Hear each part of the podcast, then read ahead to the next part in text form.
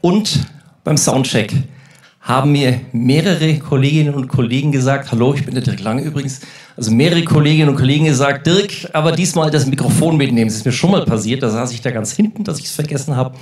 Jetzt war ich wenigstens hier vorne gesessen. Also, ich bitte um Verzeihung. Jetzt wird es besser.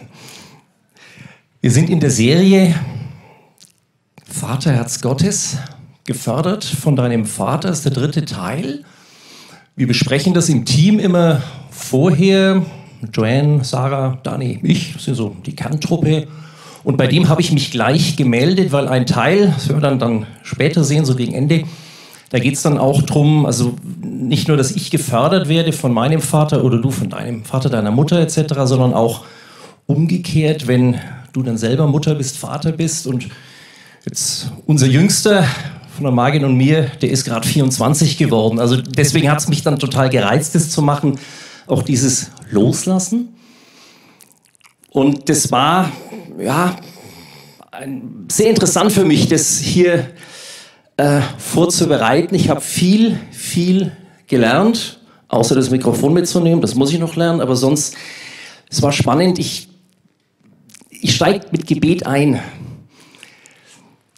Ja, ich fordere dich auf, ich fordere dich heraus, viel zu erwarten. Nicht von mir, mit dem Mikrofon hat er schon gut geklappt, sondern von Gott, dass du nicht, dass auch ich nicht hier drin sitze oder ich stehe jetzt gerade und sage, ah, jetzt machen wir die Predigt, ich hoffe, die wird gut, sondern dass wir echt viel erwarten von Gott, von unserem himmlischen Vater. Vater im Himmel, ich danke dir, dass wir zusammen sind hier, dass wir uns hier treffen dürfen. Danke für die Vermieter fürs Jesuszentrum, dass wir hier sein dürfen. Danke für die Technik. Danke für die Ventilatoren und so weiter und so weiter. Und danke für alle zu Hause, dass das auch technisch möglich ist, über YouTube und so weiter, dass wir uns dann auch online treffen können. Herr, und ich bitte dich, dass wir Erwartungen haben an dich und ich freue mich darauf, wie du uns beschenken wirst. Gefördert von deinem Vater. Ähm, da geht es nicht nur darum, Dani hat es vor zwei Wochen, als wir angefangen haben, schon gesagt, also immer wenn Vater, wenn ich jetzt Vater sage, wenn da Vater steht, bitte auch immer Mutter.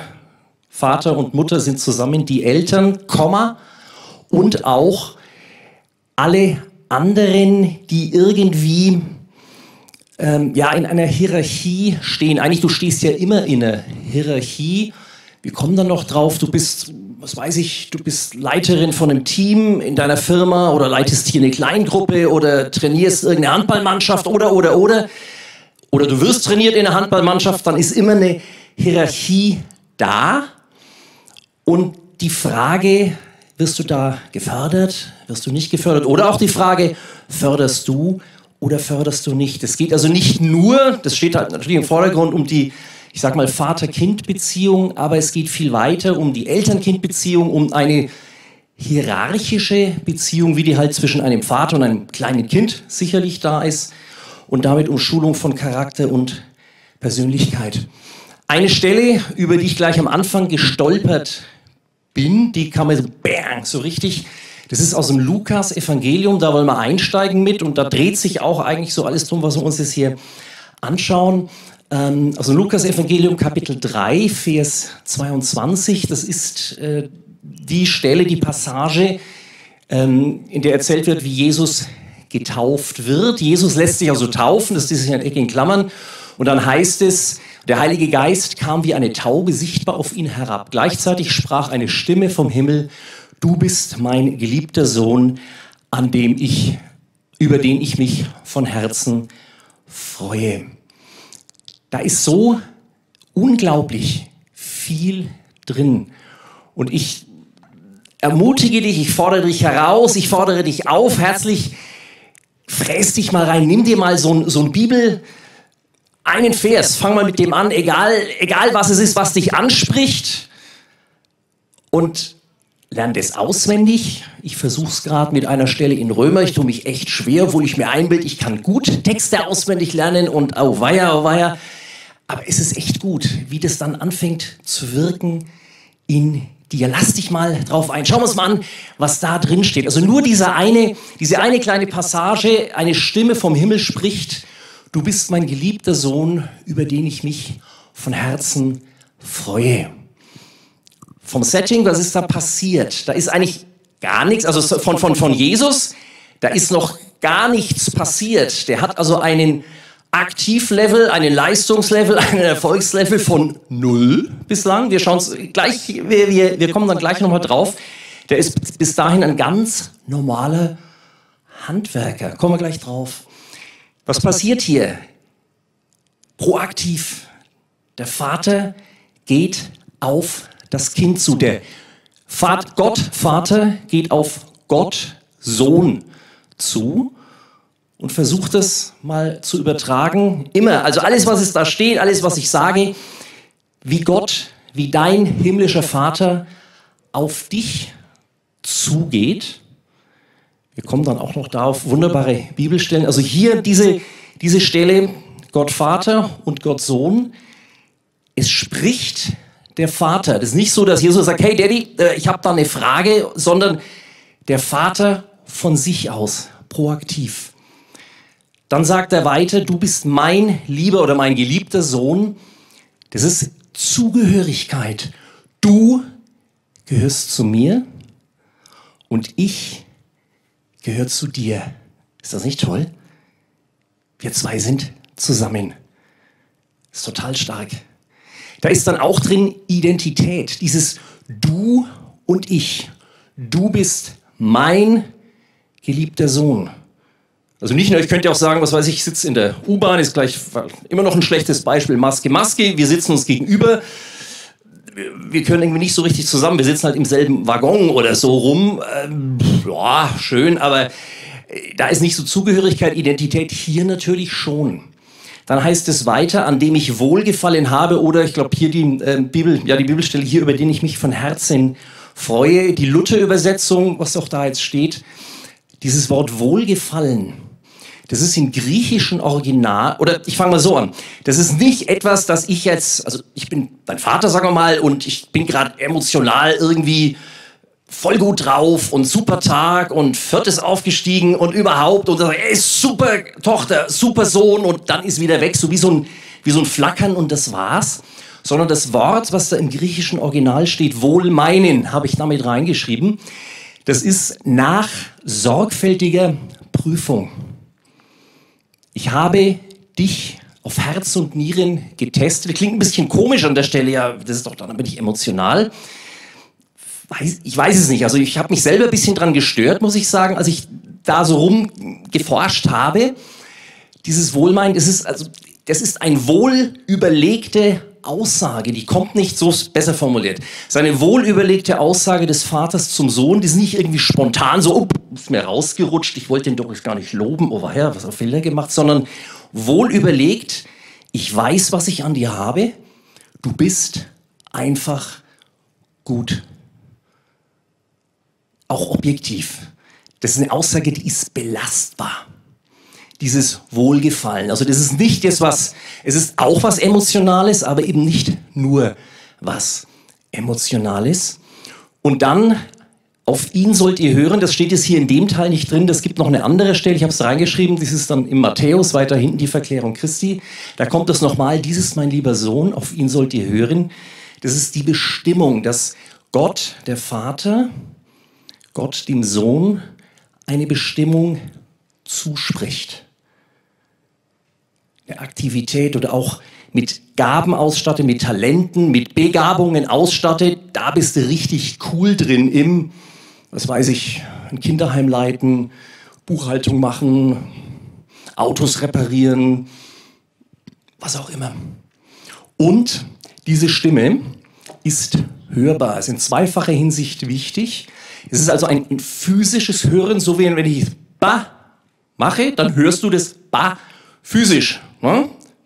Blödes Beispiel, aber das, da kommt eine Stimme vom Himmel, also nicht nur so eine innere Stimme, sondern das war physisch zu hören, kann man gut ableiten aus den Parallelstellen der synoptischen Evangelien Matthäus und Markus. Da ist dieselbe Stelle, nicht in der Ich-Form, dieses mein lieber Sohn, sondern er ist mein lieber Sohn, heißt es. Also das Hören auch anders, ein physisches Hören, oder sind wir schon beim zweiten, ist es hörbar zwei, ist es eine Bestätigung gegenüber Dritten. Und stell dir mal vor, versetz dich mal jetzt rein, ein paar Jahre zurück, du bist ein kleines Kind und deine Mama oder dein Papa oder dein Trainer oder dein Lehrer oder was weiß ich, sagt, hey, ich finde dich richtig cool und das hören auch andere. Das ist doch was. Gestern hat Chelsea gewonnen. Thomas Tuchel, ich, ich kenne den nicht, also so vom, vom, der Trainer so vom, vom Fernsehen wirkte auf mich so ein bisschen spröde und dann hat er halt den Kai Havertz, der das Tor geschossen hat, gelobt. Das gibt schon einen Boost in Selbstvertrauen, sowas. Und das führt uns dann zum nächsten Thema rüber. Diese, dieser Zuspruch, den Gott Vater dem Gott Sohn gibt. Oder ich fange mal so an, das ist, ist eine sehr, sehr gesunde Beziehung. Jesus hat noch gar nichts gemacht. Kommen wir da gleich noch drauf. Und er kriegt diesen Zuspruch, er kriegt dieses, ja, wenn ich sage Paket ist falsch, weil das klingt so wie so, sondern, sondern also, also diese, diese Ausrüstung, ja, das ist besser, diese Ausrüstung, diese Zurüstung kriegt er mit und kann damit losmarschieren. Als Beispiel, wo es nicht so gut gelaufen ist, hat der Sammy vor ein paar Wochen, das war gar nicht die Serie, es war die Serie davor, ein Beispiel erzählt, es hat mich betroffen gemacht, ähm, wo er erzählt hat vom Opa, wenn der Opa halt die Enkel dann versammelt hat, so ähnlich war das. Und ähm, Schulnote gut, gute Note kriegst du dann zwei Euro und du hast eine schlechte Note, kriegst nur ein Euro oder irgend, irgend sowas. Ne? So dieses nach Leistung, weiß nicht. Das ist hier ein sehr, sehr schönes Beispiel Nimm dieses Beispiel mit. Du bist mein lieber Sohn, du bist meine liebe Tochter, an dir habe ich wohlgefallen. Nimm das mit als so denkt Gott über dich. Wow. Jetzt geht's aber weiter. Noch einmal diese Geschichte. Du bist ein kleines Kind, ein kleines Mädchen, kleiner Junge und der Papa kommt und sagt, ah, super gemacht, vor der versammelten Mannschaft. Das ist auf der einen Seite sehr wohltuend. Auf der anderen Seite, wenn du nur sowas hörst, als kleines Mädchen, als kleiner Junge, dann wirst du irgendwann über, überheblich. Ach, ich bin die Tollste, ich bin der Tollste, je nachdem. Ähm, wirst dann ein, was sagen die Amerikaner, spoiled brat, also dann wirst du ein verzogener Balg. Also ist wahrscheinlich für den Charakter auch nicht so gut. Dann sind wir beim nächsten. Fördern hat auch immer was zu tun mit Grenzen setzen. Und auch das kommt jetzt nicht an, dieser, an diesem Satz raus, aber an der Passage, in die dieser Satz eingebunden ist. Und das ist jetzt kurze Pause-Taste fast, so eine Art Technik, wie du mit Bibelstellen umgehen sollst, nicht kannst, sollst. Lies gerne einen Satz, so wie hier, du bist meine geliebte Tochter, an der habe ich wohlgefallen, du bist meine geliebte Sohn, an der habe ich wohlgefallen und frisst es auf. Ich meine das wirklich so, in dich rein ganzheitlich. Komma aber. Schau dir vorher, bevor du dann da richtig rein dich fräst in so einen Satz, an, in welchem Zusammenhang steht das. Beispiel Psalm 50, da steht wörtlich in der Bibel, es gibt keinen Gott. Hat es nichts zum Thema, aber so von der Technik, sage ich mal, wenn man rangeht, es gibt keinen Gott, steht da drin. Komma, sagt der Narr. Wenn du den Halbsatz weglässt, dann steht so, ne? also immer schau dir an, in welchem Zusammenhang ist wieder zurück hier zu unserer Stelle. Das steht im Lukas Evangelium Kapitel 3. Unmittelbar davor ist eine Geschichte von Johannes dem Täufer, das brauchen wir hier nicht, aber von der, ich sag mal, Biografie von Jesus, unmittelbar davor, unmittelbar vor dieser Taufgeschichte, da ist eine Stelle, ähm, die kennt man dann auch, der zwölfjährige Jesus im Tempel. Bei der Taufe, du bist mein geliebter Sohn, ist Jesus, das ist dann unmittelbar der Vers danach übrigens, heißt es, Jesus war circa 30 Jahre alt, als er seinen Dienst anfing. Also mit 30, roundabout, hat er sich taufen lassen und die Stelle von der Biografie her unmittelbar davor, am Ende von Kapitel 2, da ist er zwölf Jahre. Was ist da passiert? Die Eltern, also die leiblichen Eltern Maria und Josef, sind mit Jesus und dem ganzen Dorf, so war das da üblich, sind die dann einmal im Jahr heute würde man sagen, eine Wallfahrt gemacht nach Jerusalem zum Tempel, angebetet, Opfer und so weiter und so weiter. Ähm, und dann sind sie wieder nach Hause marschiert in einem Riesenpulk. Das ganze Dorf war unterwegs, die Männer, also wie es halt heute auch heutzutage ist, wenn eine Wanderung macht, nach drei, vier, acht Minuten sind die Männer unter sich und die Frauen unter sich und die Kinder unter sich. Das war da wohl genauso, deswegen fiel es nicht auf. Oder erst nach, glaube drei Tagen fiel es auf, fiel den Eltern auf, oh, Jesus ist ja gar nicht da. Unser Sohn, unser zwölfjähriger Sohn ist ja gar nicht da. Sie gehen zurück, wahrscheinlich eher, sie rennen zurück nach Jerusalem, suchen ihn drei Tage lang, bis sie ihn im Tempel finden. Dann finden sie ihn, machen ihm Vorwürfe. Mensch, das kann doch nicht sein. Und also jeder von uns, der schon mal sein Kind irgendwo verloren hat, im Supermarkt, schlimm genug, oder das verloren worden ist, oder wenn du als Kind mal nicht um 18 Uhr zu Hause warst, sondern erst um 20.30 Uhr, so eine Situation nur leicht potenziert. Hier redet man ja nicht über 60 Minuten zu spät, sondern etwa drei Tage zu spät. Okay, das ist das Setting und dann passiert Folgendes. Also Maria, seine Mutter, macht ihm Vorwürfe, wir haben dich gesucht und Jesus antwortet jetzt. Der zwölfjährige Jesus, warum habt ihr mich gesucht? erwiderte Jesus, habt ihr denn nicht gewusst, dass ich im Haus meines Vaters sein muss? Sie begriffen nicht, was er damit meinte. Dann kehrte Jesus mit seinen Eltern zurück nach Nazareth und er war ihnen gehorsam. Jesus ist zwölf Jahre alt. Er weiß, keine Ahnung, wie, das, das, das ergibt sich nicht aus der Bibel. Er weiß mit zwölf Jahren, dass er Gottes Sohn ist. Das ist eine Nummer. Ich habe in zwölf Jahren nicht gewusst, ob ich es Englisch oder Französisch in der Schule zuerst mache oder so. Das ist also schon diese Identität zu wissen, dass er im Haus seines Vaters sein muss, heißt es auch. Er weiß seine Identität und was macht er dann? Er kehrt mit seinen Eltern nach Nazareth zurück. Das ist halt so ein, entschuldigt, Kaff, so im nördlichen Israel. Und er war ihnen gehorsam. Erst wenn er, als er 30 war, lässt er sich taufen und beginnt seinen Dienst, wird man heute ähm, im christlichen Sprachgebrauch sagen. Das heißt, von 12 bis 30, das sind 18 Jahre roundabout. Der wartet 18 Jahre, dass er Gas geben kann.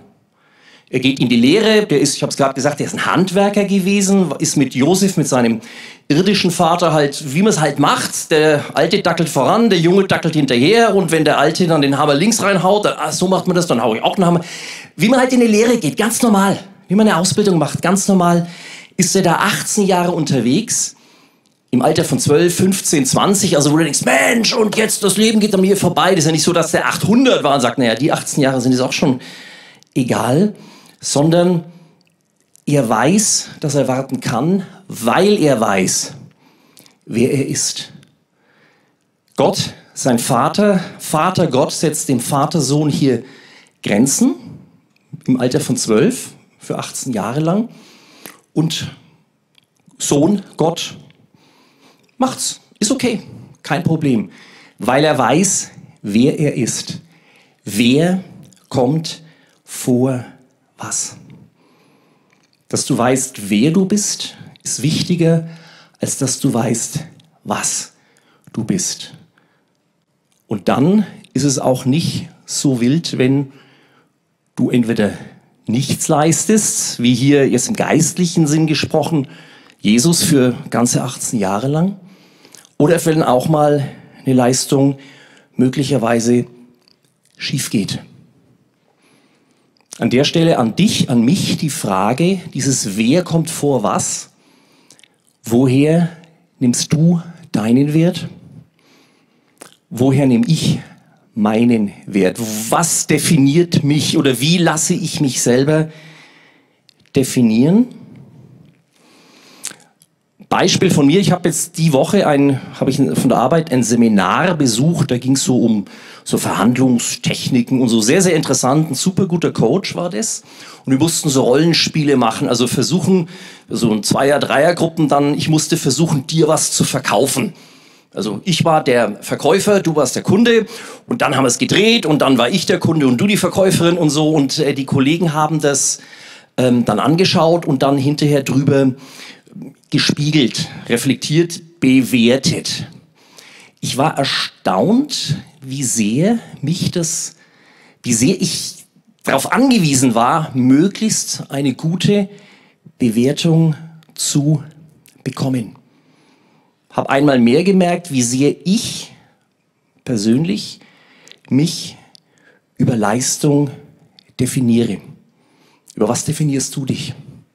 Über Leistung, über Aussehen, über, dass ich hier eine Predigt halte, dass du eine Predigt hältst, über, dass die Kinder gut erzogen sind, über das Geld, über den Erfolg.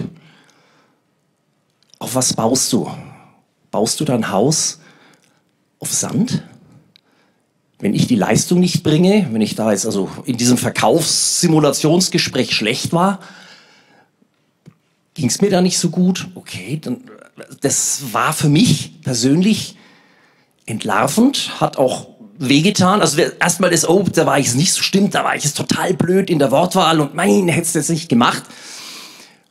Und die Reaktion, die das bei mir auslöst, wo ich gemerkt habe, wie sehr ich darauf angewiesen bin, mich über Leistung und damit auch Anerkennung von anderen zu definieren. Überleg bei dir selber, was, was das bei dir ist. Ob das auch das ist, ob es eben, was ich gerade gesagt habe, Erfolg ist, Aussehen ist.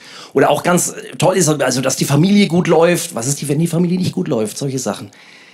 Das sind wichtige Sachen, dass du, dass ich versuche, mein Bestes zu geben. Was sagt so ICF immer so? Vollgas geben, all in.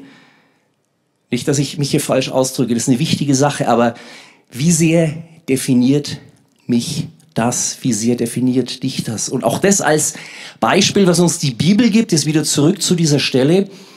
Jesus, der wartet, weiß, er, er ist zwölf Jahre, er weiß, wer er ist, er ist Gottes Sohn und wartet ganze 18 Jahre, bis er Gas geben kann. Und dann ist es so. Oder wenn äh, bei dir, bei mir dann halt was daneben geht, wenn die Leistung nicht klappt, wenn der Erfolg nicht klappt, wenn die Kohle nicht mehr so stimmt, wenn das bei der Familie vielleicht irgendwie schief hängt, dann ist das nicht gut, aber es ist nicht das, was dein Haus, was mein Haus zum Einstürzen bringen sollte. Auf was baue ich mein Haus? Auf was baust du dein Haus? Ist es die Beziehung zum himmlischen Vater oder irgendwas anderes? Sehr ernste Sache, die hat, also ich habe es ja gerade, denke ich, rübergebracht, hat mich erwischt die Woche. Gehen wir weiter.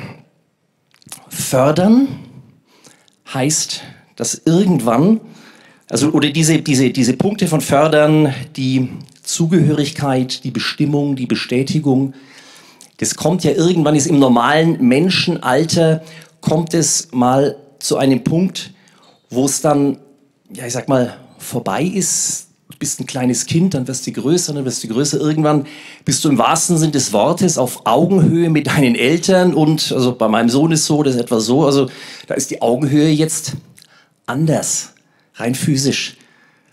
Irgendwann geht ein Kind raus aus dem Elternhaus. Das ist der Punkt, weswegen ich bei der Vorbereitung von unserem Preacher-Team gesagt habe, hey, das will ich unbedingt machen, weil das finde ich auch spannend, weil äh, Margit, meine Frau und ich, wir haben es gerade die Situation, dass unsere Kinder seit ja, zwei, drei Jahren jetzt eben ausgezogen sind. Oder auch, wenn du sagst, Kindererziehung, keine Ahnung, betrifft mich nicht. Du fängst irgendwo an als Stift, sagt man, als Lehrling und arbeitest dich hoch. Also irgendwann verlässt du die Fittiche von deinem Mentor in der Firma oder irgendwann bist du nicht mehr der, der Reservespieler auf der Ersatzbank, sondern bist der Stammspieler, bist der Kapitän in deiner Truppe oder bist der Trainer. Also du, du, du, machst, ja, du machst ja Fortschritte. Was bedeutet das dann, wenn du, jetzt gehen wir mal auf die andere Seite der Fahnenstange, wenn du in diese hierarchischen Ordnung, die wir hatten, also Eltern, kleines Kind, jetzt bist du dann plötzlich Eltern oder ähm, Teamassistentin ganz unten und plötzlich arbeitest du dich rauf und nicht plötzlich über die Zeit zur Teamleiterin. Auch da gibt es eine wunderbare Stelle, die kennen wir alle. Es wir in 2. Mose, Kapitel 20, Vers 12, da stehen die zehn Gebote. Und also in der Zählung, die ich genommen habe, das vierte Gebot, es gibt auch andere, die sagen, das fünfte Gebot, Ehre deinen Vater und deine Mutter. Hä? Der sagt doch gerade Hierarchie oben unten und jetzt soll ich das Gott wieder nach oben. Was soll denn jetzt das? Ja, soll eine ganze. Also ich, da bin ich selber nicht draufgekommen. Ich habe da, also irgendwie die, die, die Bibelstelle kam mir dann eben aus der Situation, dass die Margit und ich jetzt unsere Kinder hoffentlich gesund losgelassen haben. Und dann ist mir natürlich diese Stelle eingefallen und eigentlich alle Kommentatoren sagen, macht ja auch Sinn. Versuch mal einer Zweijährigen beizubringen, ihre Eltern zu ehren. Die wird dich, also wenn es könnte, dann, äh, der ist schon wieder für ein Problem. Das ist in einem Kleinkind, das geht einfach nicht. Sondern die, das ist eigentlich eine Aufforderung an alle die, die von der Hierarchie oben stehen. Also jetzt in diesem Beispielsfall an Mutter und Vater. Erziehe ich, lebe ich so, erziehe ich meine Kinder so, lebe ich gegenüber meinen Kindern so, dass sie mich tatsächlich ehren können? Oder Hierarchie, du bist jetzt die Teamassistentin. Wie verhalte ich mich gegenüber meinen, ich verwende das altmodische Wort Untergebenen, das heißt heute anders und so, aber letztlich ist es das immer noch, du bist die Chefin und unten sind andere. So. Und natürlich hast du das Sagen, mach dies, dann macht er das und so weiter. Aber wie verhalte ich mich als Teamchef, als Teamchefin gegenüber meinen Untergebenen? Wenn du willst, was die Bibel dazu sagt, so ein ganz kurzer Brief dazu, Titusbrief, da steht jede Menge drin über Leitungsqualitäten. Ist total spannend. Und dann die Frage, Ehren, Vater und Mutter Ehren, habe ich, also jetzt bin ich selber der alte Vater, habe ich meine Kinder so erzogen, dass ich sie loslassen kann, dass sie auch loslassen wollen und je nachdem, in welchem Alter du bist, vielleicht sagst du, ich bin jetzt gerade Mitte 20, betrifft mich nicht, aber dann bist du in dem Prozess dieses Loslösens. Wie läuft es? Und auch da die Herausforderung, dass du deine Eltern ehrst, dann ist es nämlich eine Sache, dann bist du eine erwachsene Person, die dich da auch, was, was dich dann an der Stelle auch betrifft. Aber zunächst einmal für alle von uns, die wir in einer hierarchischen Beziehung stehen und Autorität gegenüber anderen haben. Ob das deine kleinen Kinder sind, ob du der Trainer bist, ob du die Teamleiterin bist, ob du eine Bibelgruppe leitest. Wie gehst du mit dieser Autorität um? Gehst du damit so um, dass die dich auch ehren können? Jetzt gehen wir zurück zu dem Vaterherz Gottes. Ich mag dieses Bild, was da steht, der, der junge Mann und dann hinten dran im Schatten wieder der junge Mann und ja, da ist es auch. Und der Vater, der ihm die Hand auf die Schulter legt. Das ist eine Beziehung. Das sind zwei Personen, ein Vater, ein Sohn, ein Vater, eine Tochter und da gibt es ja jede Menge andere. Ähm, jetzt bleiben wir mal einfach bei Vater und Sohn. Ich selber habe eine gute Beziehung zu meinem Vater gehabt. Auf dem nächsten Bild seht ihr der junge Herr links, das ist mein Vater. Und der ganz junge Herr, der da so in die Kamera schaut, damals auch schon ohne Mikrofon, wahrscheinlich ist das bei mir angeboren, das bin ich im zarten Alter von knapp einem Jahr. Das war eine gute Beziehung. Da gab es auch Schärfen, da gab es auch Spannungen. Da gab es auch Schatten, aber insgesamt überwogen hat zwischen meinem Vater Klaus Lange und dem Dirk Lange, der hier steht, überwogen hat das Positive. Es gibt aber auch Beziehungen, in denen das Positive nicht so stark ist. Und da hat die Margit, meine Frau, mehr Erfahrung als ich.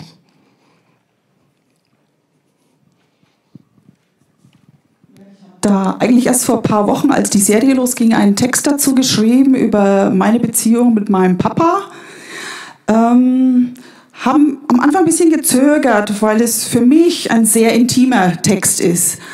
Aber ich dachte mir, ich will mich hier hinstellen als Zeugnis für dich, dass Gott heilt Wunden heilt, auch tiefe Wunden heilt, Bitterkeit wegnimmt, all die Dinge, über die wir hier gesprochen haben äh, die letzten Wochen und dass du versöhnt leben kannst äh, mit deiner Vergangenheit, dass du deine Schmerzen Gott hinhalten kannst und dass er Heilung schenkt. Papa, als deine Mama starb, warst du noch ein Bub. Um dich herum tobte der Krieg. Die Liebe der neuen Mutter reichte nur für das süße kleine Baby, verwaist, so wie du. Kam daher deine Unfähigkeit, mir Liebe zu schenken? Kam daher dein Zurückschrecken vor Verantwortung, dein Hang zum Alkohol und der Wankelmut? Wie habe ich mich gesehnt nach Aufmerksamkeit, nach Anerkennung? Auch die besten Noten interessierten dich scheinbar nicht. Wie habe ich mich als Teenager geschämt für deinen Kontrollverlust, deinen Mangel an Würde? Wie gern wollte ich einen anderen Vater haben? Einen, der mich liebt, wie ich bin und mir das auch ausdrückt. Einen, der sich kümmert, dem ich wichtiger bin als sein Hobby. Von den Freundinnen hörte ich, wie stolz du von mir erzählt hast.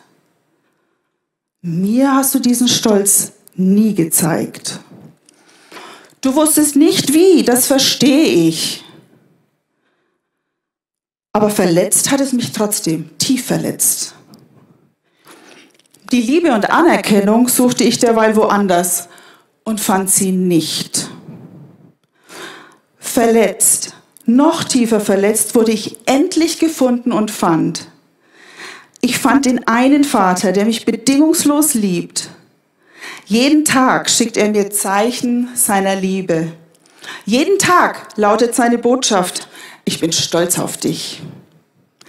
In seiner Liebe hat er alles für mich gegeben, sogar seinen einzigen Sohn, der starb, damit ich leben kann, ohne Schuld und alte Lasten. Geborgen in dieser Liebe lebe ich sicher und unbekümmert. Und ich kann lieben.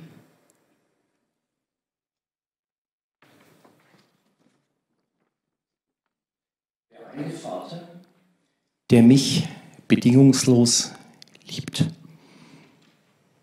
Dies ist meine liebe Tochter, an der ich wohlgefallen habe. Dies ist mein lieber Sohn, an dem ich wohlgefallen habe.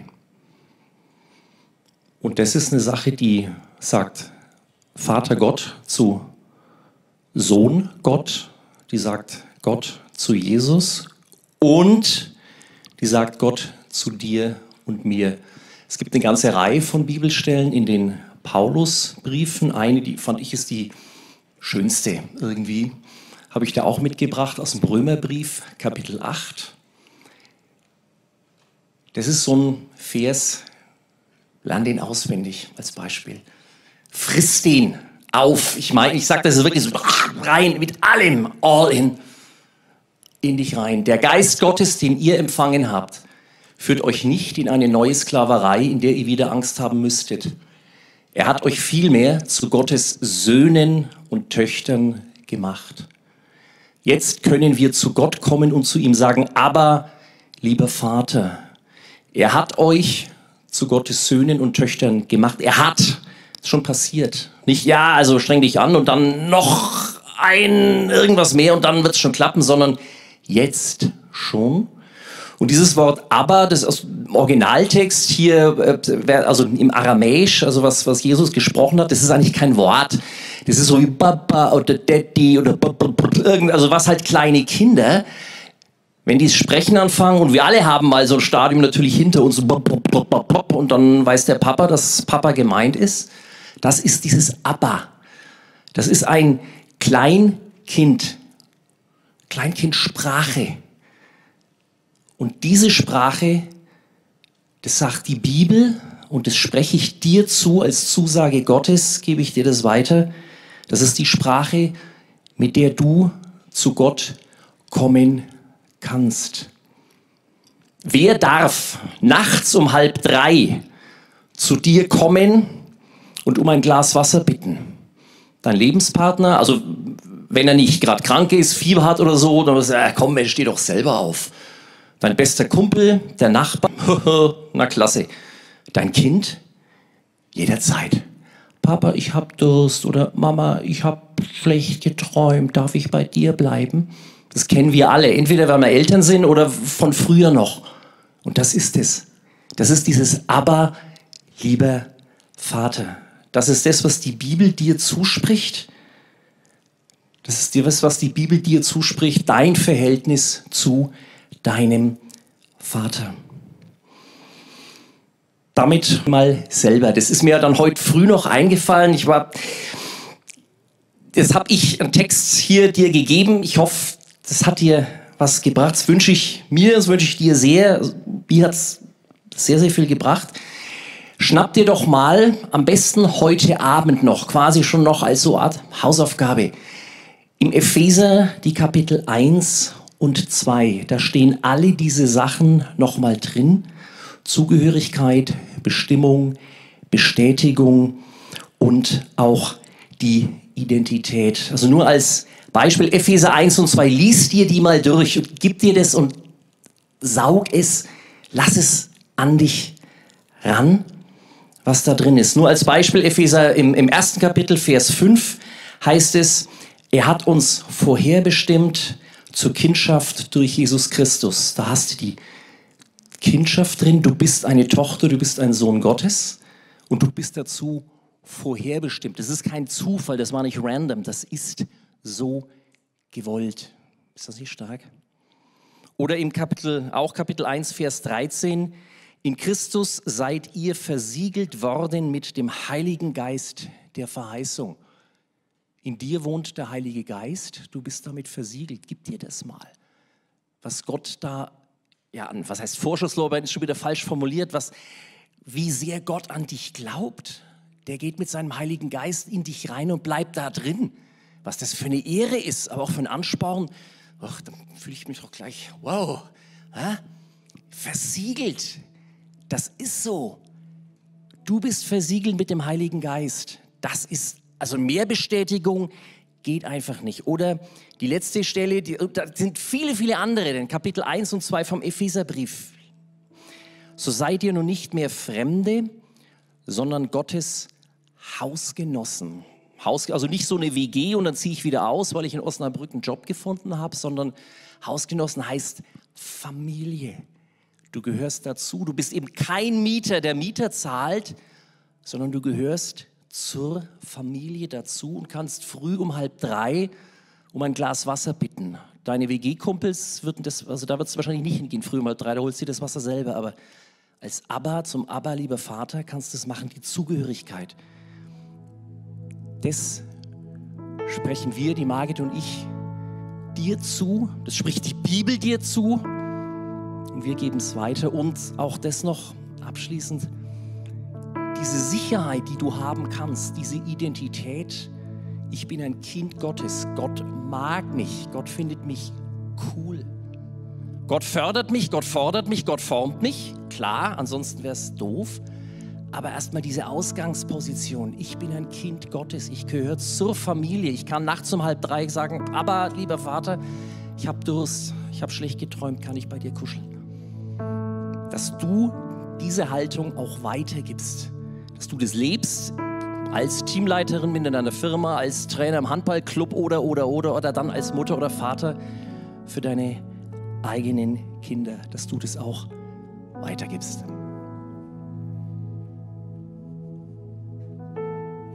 Ich will gern für dich beten. Lieber Papa im Himmel,